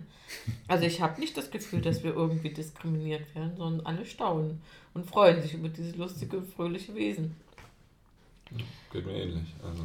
Geht dir auch so? Ich hast denke- Du, hast du Erfahrung mit Menschen mit Down-Syndrom? Ich nehme mich zum Beispiel einigermaßen gering, also kaum. Ganz wenig, Ja. ja. Also ich habe mal ähm, Schülerpraktikum gemacht, sechs Wochen Mhm. in, in einer Behinderteneinrichtung. Und da waren auch Kinder mit Down-Syndrom. Aber ich muss äh, für mich auch sagen, das war, da waren auch ähm, andere Kinder, die schwer behindert waren. Ja, Und von ja. daher waren die Down-Syndrom-Kinder da immer noch ähm, die ganz angenehm. Also Ja, wirklich, weil alles andere war für mich Mhm. auch ganz schwierig. Mhm. Also ähm, von daher ähm, habe ich da eigentlich auch nur gute Erfahrungen. Also wüsste ich jetzt ehrlich gesagt auch nichts Negatives. Und ich finde ähm, gesellschaftlich, es gibt doch jetzt auch dieses, dieses kleine Mädchen, oder ich weiß nicht, so klein ist sie wahrscheinlich nicht mehr, die doch jetzt Model ist. Mit Mhm. Down-Syndrom. Also finde ich die ja? ist ganz hübsch. Die ist ihr da einen wunderhübsch. Namen oder so? Das? Nee, Das leider nicht. Ich, ich kann mal nachgucken, ja, aber die ist wirklich, also es ist gerade, die ist gerade auch in den Medien ziemlich ähm, intensiv, eben weil es was Besonderes natürlich auch ist. Hm, Aber ja. die ist wirklich, also äh, ist toll, finde ich wirklich toll, dass, dass das ähm, gesellschaftlich auch viel mehr Anklang findet. Mhm. Ähm, allerdings, wenn ich da ein bisschen reinbrechen darf bei dem Punkt, ähm, ich denke da an den Pränataldiagnostiker, bei dem ich eben war, zur Untersuchung und ich weiß, ich saß mit meinem Mann dort ähm, in dem Vorgespräch und der hat uns so ein bisschen darauf vorbereitet, ähm, ja, was ist jetzt, wenn die Werte schlecht sind, die dabei rauskommen. Ähm, und ich habe davor noch zu meinem Mann gesagt, ähm, naja, so, also weiß ich nicht, wie ich mit einer, mit einer ganz schweren Behinderung umgehen würde, also wenn ja, wenn es wirklich schwerst behindert wäre, aber sowas wie Down-Syndrom oder so kommt für mich überhaupt nicht in Frage, dass, dass man da ähm, ja irgendwie, äh, ich sag mal, im Vornherein reagiert und sich darüber Gedanken macht, will ich das wirklich haben. Ja. Ähm, und dann, äh, mein Mann war da schon ein bisschen anderer Meinung ähm, und hat dann aber ähm, den Arzt auch nochmal gefragt, wie, wie ist das denn mit Down-Syndrom? Und der Pränataldiagnostiker hat dann wirklich gesagt, das darf man nicht unterschätzen. Das sind wirklich schwerbehinderte Menschen. Und der war da wirklich, also da bin ich dann schon erschrocken. Der hat nämlich meinem Mann eher recht gegeben, so auf die Art, das sind keine, keine Menschen, die überleben dürfen. So, also es, es, war, es war für mich sehr erschreckend, weil ich eigentlich nicht das Gefühl hatte, dass das ähm, also so richtig schwerst behindert ist. Also schon, Ja. dass man mit denen gar nichts anfangen kann, so auf die Art. Also das Ja. fand ich ganz, ganz schlimm, Ja. muss ich wirklich sagen. Also, Das, das spiegelt ja ungefähr dein Erlebnis wieder, Alex, ne? Du hattest ja da auch so, haben wir ja in, in der vorherigen Folge äh, so angeschnitten. Genau, das ist ja auch so ein. Erlebnis, wo es, wo es so ganz eigenartige Aussagen gegeben hat. Ja, genau. Veraltete Informationen. Ziemlich, ja. Genau. Und wo uns sozusagen auch, ja, ver- also stark unterschwellig in der Abtreibung auch sehr nahegelegt Mhm. wurde und so. Mhm. Echt? Das wusste ich gar nicht. Mhm. Also da, äh, da hieß es, äh, ähm, ja, es ist jetzt, äh, ja, dass es eben Diagnose Down-Syndrom jetzt gibt, oder Trisomie 21 haben sie gesagt. Äh, was ich, ja, äh, und ähm, das, das hat dann eben verschiedene Sachen zur Folge, dass das Kind äh, nicht laufen und nicht sprechen kann, es ist höchstens 30 oder vielleicht 40 Jahre alt wird. Und wir können aber gerne eine Abtreibung machen in den nächsten Tagen. Und das war so, also ja, falsche Information zum Zeitpunkt, wo man sowieso so, super äh, äh, geschockt ist. Und das, also. Also ich sag mal, wenn ich jetzt wie, wie Hanna da in, in, so einem Gespräch sitzen würde und die würden mir ja. sowas sagen, dann, ich meine, wem, wem sonst, wenn nicht den Experten, kann man Na da klar, irgendwie man das da- jetzt abkaufen ne, klar, oder so. Da wäre ich wahrscheinlich auch ähm, äh, ins Wanken geraten oder so und hätte drüber nachgedacht. Natürlich. Wo, ne? Hm, tja. Also ich weiß nicht, ob das so sein kann, ob der Arzt mich jetzt einfach falsch informiert hat. oder? Ja. Hm. Also einfach, äh, weiß ich nicht, dass das viel schlimmer dargestellt hat, als es überhaupt sein könnte. Hm. Einfach auch um sich selber in einer gewissen Weise abzusichern. Oder ähm, ob es da im Down-Syndrom auch nochmal so äh, se diese sehr großen Unterschiede gibt. Gibt also, große ja. Unterschiede. Ja, ja. Also es gibt große Unterschiede, wobei ich denke, meine Tochter ist schon eher äh, mehr behindert und Mhm. trotzdem. Also ich meine, natürlich, du hast beim Down-Syndrom alle Möglichkeiten, die du beim Nicht-Down-Syndrom auch hast, auch noch zusätzlich möglich. Ne? Also Mhm. klar, beim Down-Syndrom hast du eben öfters einen Herzfehler. Okay. Du hast Mhm. eben öfters dies oder äh, öfters irgendwie Sprachprobleme, öfters irgendwie das. Aber auch da hat kein Kind alles. Also trotzdem ist jedes individuell und Ja. die meisten sind einfach, also was man, was man wirklich sagen kann, ist, wenn, wenn, wenn sie in einem guten Umfeld sind, also wenn sie nicht wie, wie früher irgendwo in, in ein Heim abgeschoben, also ich meine jetzt die, die, die üblen von früher, nicht die, die es Ja, heute gibt. ja. Also wo die wirklich nur abgegeben worden sind und keine Förderung bekommen haben und Hospitalismus noch zusätzlich bekommen haben, wo jedes, jeder andere Mensch auch einen Hospitalismus bekommen hätte. Äh, Wenn, so wie die heute gefördert werden, sind, sind die eigentlich, sagen alle, sind einfach unglaublich liebenswerte Menschen, weil die, weil die äh, oft, eine, ich weiß nicht, woher das kommt, warum das beim Down-Syndrom ist, aber die, die meisten haben eine unglaubliche Empathie. Und das ist Ja. schön. Haben wir, haben wir in der Ja. Folge, Folge Nummer 1, haben wir das kurz mal so thematisiert, weil Alex mich auch so fragte, wie meine Erfahrungen so sind und ich hatte ihm dann nur so gesagt, dass ich immer den Eindruck habe, Anna hat es auch gerade so gesagt, dass die irgendwie immer so, das ist so, ein- so ein Strahlen irgendwie, so was Positives. Und dann haben wir darüber gesprochen, ne? Diese, die, es gibt wohl auch irgendwie so ähm, Erhebungen oder wissenschaftliche äh, Arbeiten, die versucht haben zu belegen, dass Menschen mit Down-Syndrom schon irgendwie eine höhere Empathiefähigkeit aufweisen, als die Durchschnitt, die, die- der durchschnittliche äh, Wert so üblicherweise ist. Ne? So war das. Naja, doch. ich würde mal vermuten, dass das einfach daher kommt, dass sie nicht so verkopft sind. das das ist sozusagen die einfach, andere ja. Seite. Ne? Ja, da da ja. kommt eben einfach so, dass, dass das Empathische hat dann einfach mehr Raum und wird nicht, wird nicht gebremst durch, darf ich das und geht das und muss ich da und all die Hemmungen, die, das, das fällt dann relativ weg. Ja. Aber nochmal zurück zum Thema Schutz. Alex hat mir vorhin noch so zugewunken und da habe ich erstmal Pino reden lassen. Ähm, ich glaube schon, das ist, schein, scheint schon so zu sein, dass sich, wir haben das ja auch vorher in der Folge ein bisschen angeschnitten, das scheint schon so zu sein, dass sich die Mediziner oder die Ärzte äh, vor rechtlichen, juristischen Konsequenzen schützen müssen mittlerweile wohl, glaube ich. Oder? Also ich habe jetzt, ich habe nämlich hier. Ich naja, denke, ich habe jetzt hier, das, äh, Ja, das- das, hier äh, gibt es einen Zeitungsartikel, der Mhm. ist vom 4.2. aus der Sächsischen Zeitung. Und dieser Zeitungsartikel berichtet über äh, Elternteile, in, ich glaube in München, die den äh, Gynäkologen jetzt auf Schadenersatz verklagen, weil dann bei der Geburt festgestellt wurde, dass das Kind Down-Syndrom hat. So, und sie, das geht leider aus dem Artikel nicht ganz hervor, äh, machen jetzt Schadenersatz geltend für Mehraufwendungen, die dadurch den Eltern entstehen, in welcher Form und Art und auch immer. Was jetzt für mich die Frage aufwirft, wenn das jetzt der Patient so macht und einen Arzt deswegen verklagt, dann muss der Arzt wahrscheinlich etwas tun, um sich dagegen irgendwie zu schützen. Und das macht er dann eben auf diese Art und Weise, dass er entweder sagt, also ja, den schlimmstmöglichen Fall ansagen, der da eintreten kann. Also vielleicht so Mhm. wie bei Alex oder bei Hannah, das ist, kann, kann ganz schlimme Züge tragen, da beispielsweise Down-Syndrom oder so. Oder aber er versucht halt eben wirklich alle Tests durchzuziehen, die irgendwie möglich sind und vielleicht auch Kassenleistungen und nicht und ich weiß es nicht. Also die, die, die, die Geschichte ist ja sozusagen, es gibt, es gab vermutlich schon länger, äh, immer will ich jetzt nicht sagen, aber natürlich hat in einem Rechtsstaat jeder die Möglichkeit, sein Recht vor Gericht einzuklagen. Klar, ja. Mhm. Punkt 1. Punkt 2 ist, es gab im Zuge der Entwicklung der Pränataldiagnostik die Möglichkeit,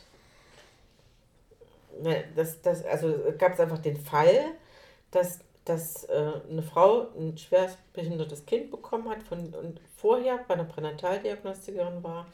Also das, da war Pränataldiagnostik noch lange nicht so weit, wie sie Ja. heute ist. Ähm, und gesagt hat, ähm, ich möchte gerne sozusagen was Bestimmtes verhindern. Und die Ärztin hat gesehen, da ist ein Schaden da und hat es der Mutter nicht gesagt, um Mhm. zu verhindern, dass die Frau sagt, dann möchte ich das Kind nicht. Das heißt, die Ärztin hat was gesehen und das aber nicht mitgeteilt. Okay, das ist ein. Und da hat das Verfassungsgericht damals gesagt, dann hat die, hat die Klientin recht bekommen, die Mutter, dass die, dass die Ärztin den Vertrag nicht erfüllt hat, weil sie hat etwas gesehen, was sie sehen, was ihr Auftrag war sozusagen, das zu sehen oder auszuschließen. Und sie hat es der Mutter nicht gesagt, weil sie, weil sie der Meinung war, sie hätte mehr Recht darüber zu entscheiden als die Mutter selbst. Indem sie halte ich, halte hat. ich für eine nachvollziehbare Sache, weil wir, man muss ja einmal trennen, also es geht jetzt nicht um die moralische Frage, ist das in Ordnung, dass die Mutter klagt oder nicht, sondern es geht um die Frage, hat sie gefragt, ja oder nein, hat sie eine Antwort bekommen, ja oder nein. Genau. Genau. Und deswegen finde ich das auch, dass das Verfassungsgericht da völlig richtig entschieden Mhm, hat. mhm. Aber was daraus geworden ist, und das ist ja oft so, dass, dass sozusagen die Wirkung von bestimmten Dingen weit über das hinausgeht, Mhm. was sie eigentlich bezweckt hatten. Die Folge davon war, dass die Ärzte das Gefühl haben, und das auch überall so publiziert worden ist in Medien, in Ärztezeitschriften, überall, dass wenn Ärzte nicht alles sagen, was sie, was sie sehen könnten, dass sie dann tatsächlich Probleme bekommen juristisch. Also das ist eine in der Fehlinterpretation das des ist eine Fehlinterpretation ja, ja. meiner Ansicht nach. Ja. Aber in der Zwischenzeit, glaube ich, äh, ist, ist da auch ein Stückchen wieder Besinnung eingekehrt. Ich denke, es ist individuell sehr verschieden, wie die Ärzte damit umgehen. Die einen versuchen sich halt weitestgehend irgendwie quasi die, die, die, die- Verantwortung den Müttern zu übergeben, indem sie ihnen alle Listen von allen Fehlbildungen, die es überhaupt geben kann, Hast du sowas gekriegt? aufzählen. Nee. Nee, ne? So, also Gott sei Dank nicht. ist eine Karikatur. ja, ja. Und die anderen sagen, in der Zwischenzeit wissen wir, dass, dass es natürlich auch wichtig ist, dass man in so einer Schwangerschaft möglichst ruhig und gut begleitet durchkommt. Und Hm. wir werden nur dann was sagen, wenn wir einen begründeten und ernsthaften Verdacht haben. Und ansonsten werden wir die Klappe halten. Mhm. Mhm. Mhm. Nochmal ganz kurz die Frage, das, ich weiß nicht, ob ich das vorhin schon so konkret nachgefragt hatte. Haben die euch diese, müssen die, müssen die diese Pränatests oder diese Prä- Pränataldiagnostik-Geschichten, müssen die die anbieten, die Gynäkologen? Die müssen, die müssen, Sie müssen darauf hinweisen, dass es das gibt? ja, die müssen darauf hinweisen, dass das gibt, genau, weil natürlich Okay. haben die Mütter oder die Eltern schon irgendwie das Recht darüber zu entscheiden, was sie brauchen. Wie viel, aber, aber es gibt sozusagen direkt empfohlen und, und, und wirklich wichtig sind eben die, Ultrasch die normalen drei Ultraschalluntersuchungen. Gut, das ist sowieso regulärer Stand. Und, äh, und zunächst erstmal hieß es ja. Aber ich meine, das ist eben auch typisch. Ne? Zunächst erstmal hieß es ja. Das andere ist ja nur für die ganz wenigen Fälle. Und nur wenn es irgendwie wirklich äh, einen Verdacht gibt. Und in der Ja. Zwischenzeit ist es so, dass das alle Standard. Frauen kriegen, dass es Standard ist. Ja. Und genauso äh, gibt es jetzt die Ängste ne, mit, mit Prä, äh, Präimplantationsdiagnostik, dass jetzt in England eben da äh, auch. Das ist Präimplantationsdiagnostik? das nächste große Feld. Oh. Aber, aber ich, äh, im Prinzip ist das nur die logische Folge. Warte mal kurz, können, können wir mal ganz, Technischen lässt sich das äh, kurz anreißen? Präimplant- Präimplantationsdiagnostik bedeutet, ich habe zum Beispiel Befürchtungen, dass, also ich habe Erbmaterial, bin Träger von, von Genen, die, die mich äh, begründet befürchten lassen, dass mein Kind eine bestimmte schwere Behinderung kriegen wird, die ich auf jeden Fall ausschließen will, Mhm. weil in meiner Familie da schon ganz viel Leid gewesen ist. Mhm. Und, das, äh, und ich möchte auf gar keinen Fall, dass ich normal schwanger werde und dann später Abbruch machen muss. Ja. Also versuche ich und möchte gerne, dass, ähm, dass ich sozusagen eine künstliche Befruchtung machen lasse und das dann quasi extra, also außerhalb meines Bauches, äh, im Reagenzglas geguckt wird, wo sind denn jetzt die, Ja. die geschädigten Embryonen sozusagen, oder, äh, oder nicht Embryonen, ist ja Quatsch, sind ja noch keine Embryonen. Zellen. Also die, die geschädigten Zellen und wo sind die gesunden und wie können die Ärzte sozusagen sicher sein, dass das, was ich dann tatsächlich wieder im Bauch kriege, um es auszutragen, eben ein, ein, ein Fötus ist, der nicht diese Schädigung hat. Und das wird dann implant implantiert wieder. Das wird dann wieder implantiert. Das ist Präimplantationsdiagnostik. Wow, also Und da, und da sind wir natürlich auch ganz, äh, ganz nah an dem Film Ja, dran. Ne? Und, äh, Aber, das, aber, das ist, aber da darf man auch nicht einen Trugschluss machen, weil ich glaube, anders als bei der, bei der Pränataldiagnostik, es ist so ein, äh, also es ist wirklich nicht angenehm, diese Präimplantationsdiagnostik. Und wenn man das mit sich machen lässt, dann muss man schon großen Druck haben. Und ich, ich kann mir, ich, also da finde ich eben auch wirklich so diese, diese Szenarien, die dann so Angst machen, die, die machen, glaube ich, an, am falschen Punkt sozusagen die Mhm. Panik.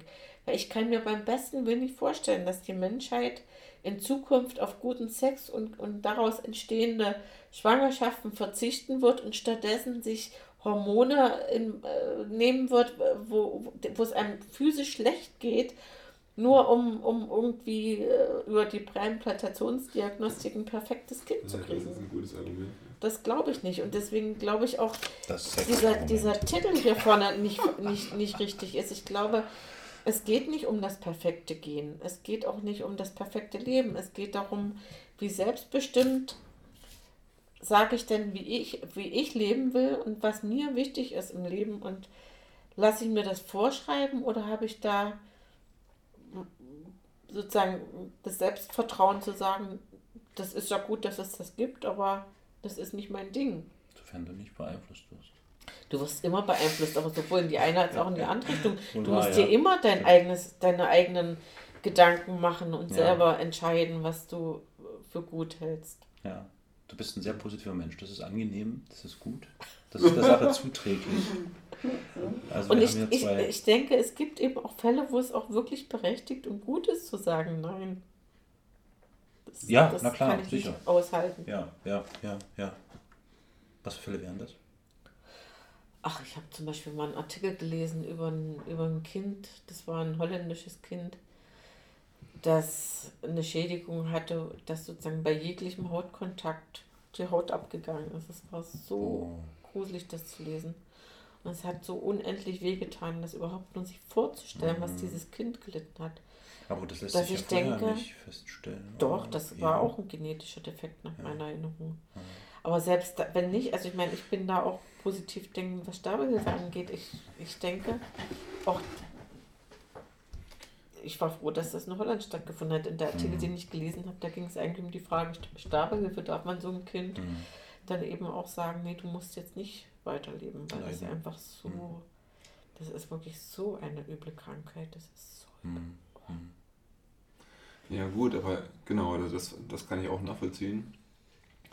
Ähm, nur dann sind wir bei der nächsten Frage, was, also klar, wir untersuchen sozusagen die Eizellen bei einer Präimplant- im- Präimplantationsdiagnostik und äh, das Blut bei der äh, Pränataldiagnostik, um sozusagen äh, Erbfehler zu finden.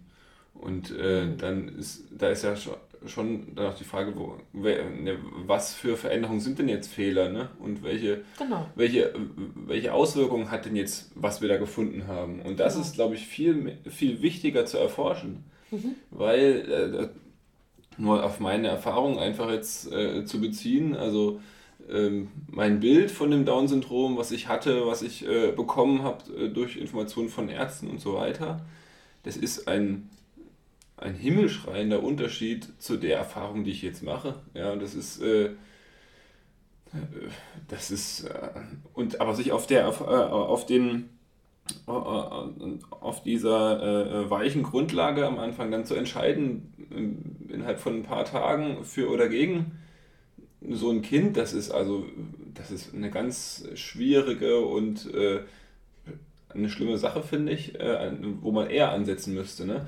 Könnte man nämlich auch andersrum sagen, hier, äh, hier klagen jetzt Eltern Ärzte an, weil äh, sie jetzt ein behindertes Kind bekommen haben, aber da könnte man ja auch, äh, wenn man so Informationen bekommt, auch einen Arzt verklagen, zu sagen, ich habe hier die falschen Informationen bekommen und ich habe daraufhin mein, mein Kind abgetrieben und 20 Jahre später habe ich festgestellt, dass mein ein guter Freund von mir jetzt Down-Syndrom hat und hätte ich mich damals anders entschieden. Das lag dann an diesen falschen Informationen.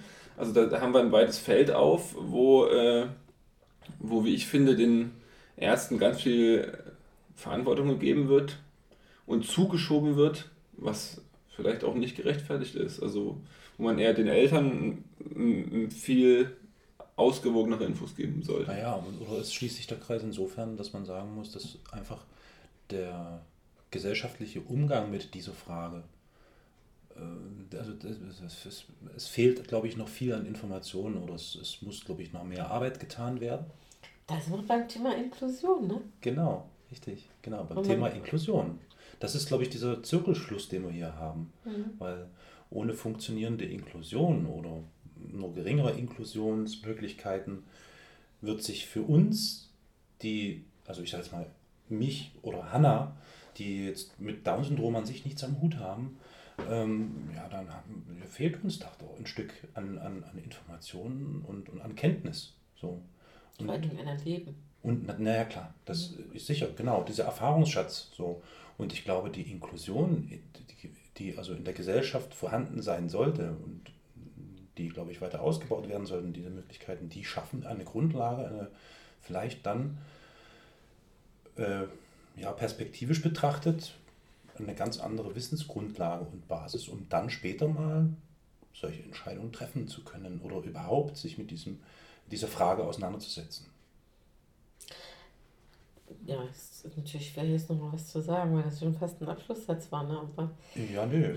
aber ähm, also ich, ich, ich, ich habe gerade so ein bisschen so ein unwohles Gefühl, so in Richtung, als wäre das alles immer nur easy. Nee, nee, also ja, ich erlebe das mhm. auch in, in, in Schwangerenberatungen, dass, dass jetzt der umgekehrte Effekt kommt, ne? dass Eltern kommen und sagen, naja, also wir haben uns im Internet ange das ist total witzig, wir haben, wir haben im Internet recherchiert. Dann ist mein, erst, mein erster Impuls, oh Gott, wenn die im Internet recherchiert haben, dann haben die garantiert nur die vielen schlimmen Sachen wahrgenommen, weil meine Erfahrung ist, nicht jetzt beim Down-Syndrom, sondern bei anderen Mhm. Geschichten, dass sich dort immer die Leute melden, die irgendwie was ganz Furchtbares erlebt haben und nie die was Schönes erlebt haben. Und für die ist das ja in Ordnung, die müssen ja nicht ins Internet gehen. Und jetzt sagen die mir, nee, auch beim Down-Syndrom war es genau andersrum. Die lesen im Internet immer nur, wie toll das ist. Und das kann ja eigentlich gar nicht sein. Und deswegen sind sie total misstrauisch und denken, das muss ja doch ganz schlimm sein. So verrückt ist das. Verrückte Weil, Welt. weil die eigene Seele macht dann irgendwie so Wolken. Ne? Und natürlich ist es so, ich weiß ja nicht, wie es dir geht, aber dass das ganz schöne Auf und Abs gegeben hat und dass es auch nicht immer nur lustig war. Nee, sondern, klar, ja. Also ich finde immer so, die Amplituden sind irgendwie größer. Es gibt irgendwie so mehr Kummer und mehr Freude. Also es ist irgendwie alles ein bisschen extremer. Und, das, und wenn man dann so in meinem Alter ist und zurückguckt, dann kann man natürlich dann sagen, boah, tu, total toll, was draus geworden ist. Aber wenn man drinne steckt, ist es schon manchmal auch ganz schön heftig. Und dann ist es auch so, wie man sich es eigentlich nicht gewünscht hat. Was, was du gesagt hast, äh, dass man dann das kaum glauben kann, dass es so viel positive Informationen darüber gibt und dass die dann nicht mehr eben nicht mehr glaubhaft sind. Ähm, mit den Gedanken hatte ich auch zu tun ne, in der Situation, aber eher, eher andersrum. Ich habe mich ja dann auch bei dir informiert oder auch bei anderen Eltern, die Kinder mit Down-Syndrom haben. Habe das aus erster Hand bekommen, jetzt nicht aus zweiter, aus dem Internet, wo das irgendjemand irgendwie aufgeschrieben hat. Und da war für mich, ich hatte vorher so eine, eine ein bisschen eine abwehrende und reservierte Haltung und wusste nicht, was ich will. Und da habe ich mir dann nur gedacht, das kann doch nicht sein, ja. Die können sich nicht alle irren oder es können nicht alles Ausnahmen sein, ja. Mhm. Es kann einfach nicht sein. So, und jetzt, und das hat, das hat mir eine ganz große Hilfe im Gedanken gegeben, ist, wo ich mir gedacht habe, also die sahen jetzt nicht unglücklich aus, die Leute im Gegenteil. Ja. Ja. Und, äh, und meine Erfahrung jetzt mit meinem äh, kleinen Sohn, der ist auch, na, na klar hat man, äh, es gibt mehr hoch und runter. Und es gibt auch Dinge, die nicht so einfach sind. Ne? Also vielleicht auch mit dem Sprachenlernen zum Beispiel, da werden wir in den nächsten Folgen noch ein bisschen mehr drauf eingehen. Äh, ähm, und, oder wenn man die anderen äh, Eltern sozusagen vielleicht sieht, die ähnlich alte Kinder haben, die dann schon ganz andere Dinge mit denen tun. Und das, das sind schon so Sachen. Aber das auf der einen Seite und dann auf der anderen Seite, das, naja, dass ich mir, weiß nicht, also ich mir nie vorstellen können, dass ein Kind so einen Charme hat und so ein, es ist unglaublich einfach. Also was ist, äh, hätte ich, ja, hätte ich mir nie ausmalen können vorher, was das für ein, für ein Mensch ist und wie, wie schön das ist auch. Ne? Mhm. Also gleichzeitig zu diesen ganz Genau. anderen Dingen. Genau, gleichzeitig. Und äh, das ist, ja, und das, und da denke ich auch, habe ich auch schon in der letzten Folge mal gesagt, ich war richtig sauer in dem Moment, wo ich diese Nachricht hatte und nichts damit anfangen konnte und ich wusste, was, was heißt das jetzt? Ich kenne niemanden. Ja, ich war sauer auf meine Lehrer, auf alle, äh, die in meiner Genau, äh, früheren, äh, ähm, äh, in meinem früheren Leben mir nicht die Möglichkeit gegeben hatten, so jemanden kennenzulernen. Ja, Mhm. ähm, da, war ich, da war ich richtig sauer drauf. Und da denke ich, das ist ganz wichtig, da, dass, dass so Kinder und so Menschen und so Erwachsene und so auch alte Menschen einfach da sind, dass man eine Meinung zu denen haben kann, die vielleicht auch blöd finden kann aus irgendwelchen Gründen, aber einfach, dass sie da sind. Ne? Genau. Und, äh, ähm, und da, da habe ich dann auch gedacht, ne, was, äh, da, das, ist, das ist Inklusion und deshalb finde ich die wichtig. Und da weiter zu überlegen, na, wie weit geht denn das? Ja, wie geht das, äh, äh, wo hört denn das auf?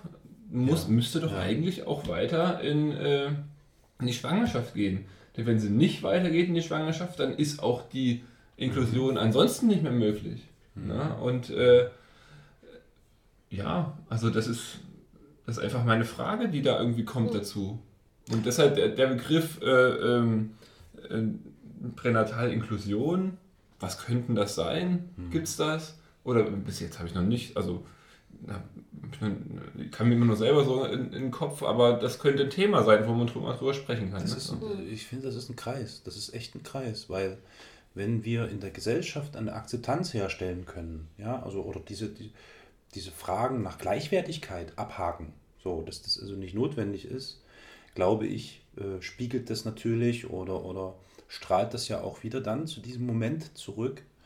Ähm, Pränatalinklusion, also sprich schon während der Schwangerschaft, stellt sich diese Frage ja, nein oder wie Aber was gehe ich auf diese die? Frage ein? Ne? Also in der Regel ist ja so, dass die Frage sozusagen ist, was bedeutet das für mein Leben? Ja. Weil die meisten, die ich so kenne, also so meine Erfahrung ist, dass die meisten Leute eigentlich heutzutage gar nicht mehr so große Probleme haben mit Menschen mit Down-Syndrom. Hm. Aber in dem Moment, wo sie selber ein Kind mit Down-Syndrom erwarten, Mhm. ist das einfach nochmal völlig anders. Ja. Weil da, da steht nämlich das eigene Leben in Frage. wie ich das leben will. Und deswegen glaube ich, es ist mindestens genauso wichtig, darüber nachzudenken, was heißt denn eigentlich ein, ein gelungenes Leben? Mhm, richtig, ja. Und, und was heißt denn das, äh, ein Kind zu begleiten und zu genießen? Und, und ist denn das, hat denn das auch was Genussreiches, mit Menschen zusammen zu sein, die Down-Syndrom haben? Wo liegt da sozusagen auch neben dem, was da auch an mehr Anstrengung ist, auch ein Stückchen mehr Lebenslust und mehr Horizont oder so. Mhm. Also viele, also gerade meine Schwiegereltern, die haben gesagt, was sie, was sie auch nie gedacht hatten, ist, sie haben noch mal eine neue Welt dazu, zu der anderen Welt dazu Das- gekriegt. Mhm. Mhm. So dieses Gefühl, dass, dass, dass es sozusagen nicht nur, nicht nur äh, ist, dass man, dass man sozusagen aus moralischer Verpflichtung sagt, ein Kind mit Down-Syndrom hat auch ein Lebensrecht. Klar, würde ich sofort Ja. unterschreiben. Ne? Aber, aber dass es auch für mich und für mein Leben was Gutes ist und nicht nur ein Verzicht, wo ich mich aufopfere, damit jemand anders leben kann. Das finde ich Ja, auch wobei, einen ganz da, wichtigen da sind wir dann Aspekt. wieder bei dem Punkt, ja, wie entwickelt sich unsere Gesellschaft in die Nee, in wir, dem in dem Hinblick fort? wir uns. Ich will weg von dem, wie die Gesellschaft Nee, ist, nee, kannst du, wir du uns. kannst es nicht trennen, Pino. Ich glaube, du kannst es nicht trennen. Ich verstehe, was du meinst oder ich verstehe dein Anliegen oder was du Mhm. damit aussagen willst. Aber das alles ist zumindest jetzt so meine Sichtweise, wird ja immer gezwungenermaßen ähm, beeinflusst von dem Außen.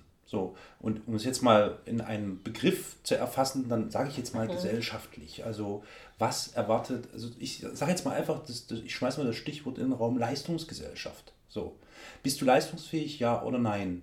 So, äh, du kannst es äh, nach Auffassung zum Beispiel der Mediziner, die da mit Alex oder die mit Hannah wahrscheinlich gesprochen haben, eher nicht so sein, wenn du zum Beispiel jetzt ein behindertes Kind oder ein Kind mit Down-Syndrom hast, weil das die Einschränkung für dich bedeutet, du kannst nicht mehr beruflich tätig sein in dem Ausmaß, wie man sich das vorstellt. Das sind so diese, ne, das sind so diese Grenzen, ja eine, die immer gesetzt Das ist werden. ja eine, eine individuelle Sache jetzt schon. Ne? Also das, da bin ich eher bei Pino, muss ich sagen. Mhm. Äh, mit dem Gedanken, was heißt denn das für mein Leben? Kann ich dann mein Leben noch so führen wie Frag sonst? mal, die, frag, mal, frag mal die AGE, die Job-AGE, das Jobcenter oder so. Weißt du wie? Also, es mal ganz zu ja gut, aber die haben sagen. ja keinen Zugriff auf mich jetzt zu sagen, du musst jetzt dein Leben so oder so leben. Also in, sehr Mhm. begrenztem Maße nur. Mhm. Ne? Mhm. Also, Mhm.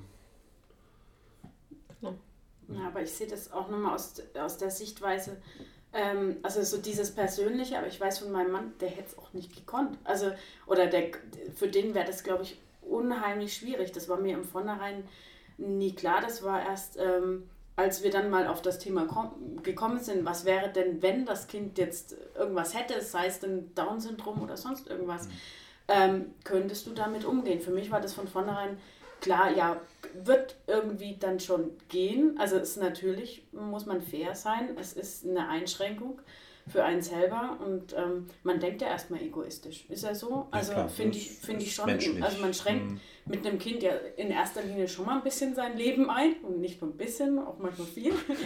Aber ähm, ich sag mal, mit einem Kind mit Behinderung noch mal viel, viel mehr und viel längerfristig wahrscheinlich auch. Und ähm, Kann da- zumindest sein. Ja, also muss jetzt, ich möchte es nicht ver- verallgemeinern, aber ähm, das war so das. Erste, woran ich dann auch gedacht habe. Also das ist eine viel längerfristige Geschichte als ähm, mit einem jetzt mal gesund geborenen Kind. Ähm, da kann man dann schon rechnen, okay, mit 18 ja, schmeiße ich es dann raus oder so. Nee, Ja, aber dann klar. ähm, kann ich mein Leben vielleicht wie früher wieder leben, wenn mir das Mhm. so schwer gefallen ist in der Zeit. Aber für meinen Mann war das wirklich ähm, dieser Gedanke, du hast dann ein behindertes Kind. Also der ist Mhm. damit gar nicht klargekommen Mhm. irgendwie. Also Mhm. da auch, dass das vielleicht auch viel mehr Aufopferung heißen könnte und das, vielleicht auch der Gedanke, ich habe ein Kind gezeugt, das, also ich, ja, ich konnte dem Kind nicht die Gesundheit mitgeben, ähm, ja, wie, wie einem anderen Menschen sozusagen. Ich, ich bin daran schuld, dass es behindert ist, Mhm. vielleicht Mhm. auch. Also Mhm.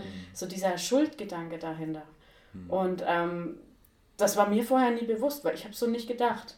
Mhm. Aber ähm, er eben schon. Und ähm, ich glaube, das ist was ganz Individuelles. Also das, Ja.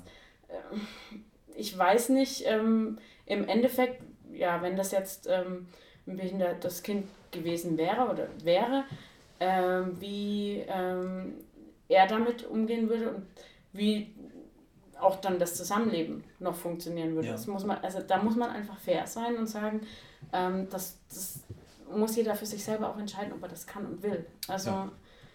das ist ein ganz, ganz schwieriges Thema. Auf ich mache mir schon die ganze ja. Zeit Gedanken, ob man das überhaupt pauschalisieren kann. Nee, ich glaube, das kann und darf man, glaube ich, Nee. auch gar nicht. Aber Aber wichtig ist, also insoweit hast du recht, wenn man, also damit man individuell eine gute Entscheidung für sich treffen kann. Und das ist Mhm. auch eigentlich auch genau das, worin wir eigentlich unsere Aufgabe auch in der Beratung sehen. Muss man einfach Möglichkeiten haben zu wissen, was, was, was für Möglichkeiten gibt es denn überhaupt. Und da muss ich mal sagen, es gibt wenig Länder wie Deutschland, wo es so viele gute Möglichkeiten gibt. Und ich habe, also einer meiner ersten Gedanken, als ich auf die Welt kam, war, auch mit 18 muss er aus dem Haus. Ganz klar. Ich will nicht, ich will nicht sozusagen Das ist ein schön. Leben lang. Bei mir auch, ja. Und das, und das, Ja. das, war, das war so ein Unterschied in meinem Erleben, als ich das bei manchen anderen Eltern erlebt habe, die so mit dieser Last auf dem Rücken durchs Leben gegangen sind. Jetzt bin ich mein Leben lang für diesen Menschen zuständig. Mhm. Die sind schon vorher fast zusammengebrochen. Einfach, das war jetzt, ist ja die Fantasie. Ne? Also Ja. ich meine, die Ja, hatten klar. die gleichen. Möglichkeiten Ja. wie ich. Und wir haben gute Möglichkeiten. Und Gott sei Dank, also es ist einfach fantastisch, was es jetzt für Möglichkeiten gibt. Äh, Kann ich äh, gut nachvollziehen, auch äh, deine, die, die Gedanken, die du von deinem Mann beschrieben hast. Und äh, hatte ich auch so zum Teil. Und äh, deshalb denke ich, könnte ich mir vorstellen, dass es vielen anderen Menschen auch so geht. Und da habe ich mir, und das hat mir wirklich Angst gemacht. Da hatte ich wirklich äh, Angst davor und äh, konnte mir auch nicht sagen, ich möchte das jetzt vielleicht doch. Und da war ich total unsicher und es war eine schreckliche Zeit. Da haben wir uns dann auch kennengelernt und da, da hat mir nur geholfen, also die Gedanken hatte ich auch und habe ich gedacht, wie ist das wirklich so und wie, wie kann ich das rauskriegen, wie das, ob, ob das so ist? Und da war nur der Gedanke, ich muss jetzt jemanden finden, der da Ahnung hat. Und das war Pino zum Beispiel, das waren auch noch andere, äh, andere Eltern. Und die haben das dann gesagt, wie das wirklich ist. Ne? Also, weil man sich ansonsten so, so, so wolkige Vorstellungen so macht, die Mhm. irgendwas sein können und. Mhm. Also ich glaube, wir müssen da einfach mal eine, eine Verknüpfung schaffen ähm, zwischen der gesellschaftlichen Entwicklung, die, die glaube ich, äh, die immer positiv sein sollte dahingehend, also in Richtung Inklusion und diese Verknüpfung zwischen Medizin und Gesellschaft. So, ich habe jetzt gerade, ist mir noch ein Satz, das ist so mein letzter Satz und dann haben wir es, Mhm. glaube ich, auch. Äh, mir ist gerade noch eingefallen, äh, dass Alex hat ja eine, eine, eine für meine Begriffe sehr informative und interessante Broschüre oder ein, ein, ein Büchlein äh, angefertigt, das sich mit dem Thema Down-Syndrom beschäftigt. Und dort werden also Eltern interviewt, gefragt ne, zu, zu dem Leben mit Kindern mit Down-Syndrom. Und du hattest das versucht, so in einigen Arztpraxen oder so auszulegen. Ne? Zum Beispiel, ja. Und es gab eben durchaus auch von einigen Arztpraxen die Reaktion, nee, das wollen wir nicht, das brauchen wir nicht. So. Und das war jetzt eigentlich das, was ich sagen wollte. Wenn man es schafft, diesen, diese Frage nach wie viel Inklusion oder wo am besten, wie schaffen wir gute Rahmenbedingungen in der Gesellschaft zu verknüpfen, auch mit dieser medizinischen Frage, ja, das eigentlich ja gezwungenermaßen notwendig ist, dann sind wir, glaube ich, schon auf einem guten Wege dahin, dass das, naja, also dass das eigentlich Normalität sein sollte, dass man, egal wie der Mensch aussieht, was er tut oder so, ähm, einfach nur genauso ein Mensch ist wie ich. Ne? Ja, ähm. Bitte? Fast. Fast? In dem Fall hat er ein Chromosom mehr. Ja, das, das ist stimmt, ja, genau. Haben wir noch ein paar abschließende Worte, Alex? Weil wir wollen ja jetzt, also ich will jetzt, ich habe ein bisschen Angst, dass Hanna uns jetzt hier echt langsam gebärt. Was? ich schrei noch nicht Und, von der. äh, also wir wollen uns, wir wollen euch einfach zeitlich jetzt nicht allzu sehr äh, strapazieren. So. Nee. Haben wir noch irgendwas, was wir vielleicht anbringen könnten? Naja, äh, vielleicht nochmal auf diese äh, Inklusion und Pränatalinklusion, Fragezeichen. Was ja da dahinter steht, ne? Also, ähm, äh, ja, wa- wa- was sozusagen, ich glaube, das Problem ist, was, wa- was der Grund ist, warum man jetzt eine, eben zum Beispiel eine Abtreibung zulässt. Ne? Wenn der Grund ist, dass jetzt eine, äh, das, wenn man pauschal äh, sozusagen das als Grund sieht, dass ein Chromosom mehr ist und es deshalb eine, eine Abtreibung veranlasst wird, Mhm. ist das in meinen Augen nicht nur ja, aus, aus den beschriebenen Gründen vor allen Dingen sehr schlecht, Mhm. aber vor allen Dingen auch mit dem Grundgesetz kaum vereinbar, finde ich. Okay, Auch ich bin mit kein Jurist. Bitte? Auch mit keinem anderen Gesetz. Also das Schwangerschaftskonfliktgesetz äh, sagt in Bezug auf die Pränataldiagnostik eigentlich ganz klar, es ist keine eugenische Indikation. Es geht nicht darum, ob das Kind ein Down-Syndrom hat oder nicht, sondern es geht darum, ob die Frau insbesondere oder die Familie, aber die Frau im Vordergrund, ob es, ob für diese Frau eine, eine, eine Prognose zu stellen ist, dass sie mit der mit dem, was da auf sie zukommt, seelisch oder körperlich kaputt geht. Und das finde ich auch gut. Also das Gesetz finde ich da richtig gut. Das Problem ist, die Praxis ist eine ganz andere. Die Praxis Mhm. fragt fast nie, was ist mit den Frauen, sondern da wird schon vorausgesetzt, wenn das Kind eine bestimmte Diagnose hat, dann muss man davon ausgehen, dass die Frau daran zerbricht.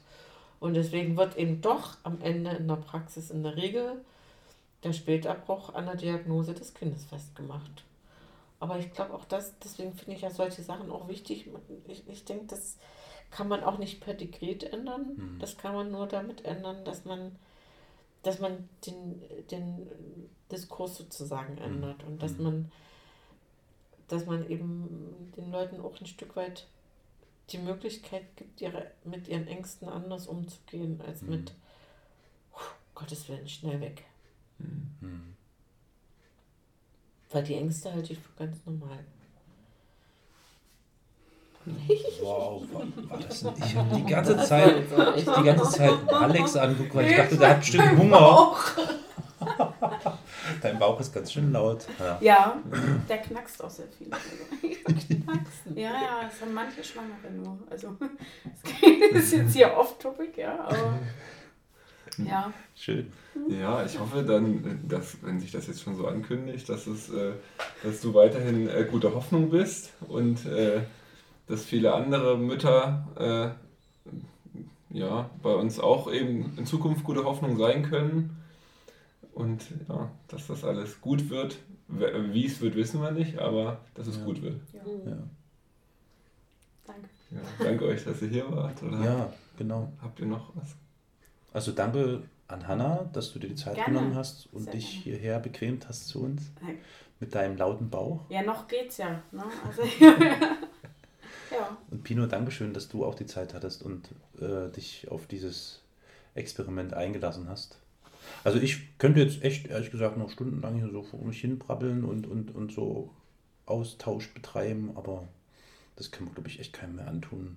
Insofern, also Hm. danke Pino, danke Hanna, danke Alex. Danke Karol. Und wir hören uns in Kürze wieder mit interessanten anderen Themen. Danke. Tschüss. Tschüss.